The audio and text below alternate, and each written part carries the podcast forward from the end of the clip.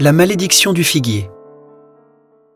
Le matin, en revenant vers la ville, il eut faim. Voyant un figuier au bord du chemin, il s'en approcha. Mais il n'y trouva rien d'autre que des feuilles, et il lui dit Que plus jamais aucun fruit ne vienne de toi. Et à l'instant même, le figuier se dessécha. En voyant cela, les disciples s'étonnèrent et dirent Comment se fait-il que le figuier s'est desséché à l'instant même? Alors Jésus leur déclara, Amen, je vous le dis. Si vous avez la foi, et si vous ne doutez pas, vous ne ferez pas seulement ce que j'ai fait au figuier, vous pourrez même dire à cette montagne, Enlève-toi de là et va te jeter dans la mer, et cela se produira.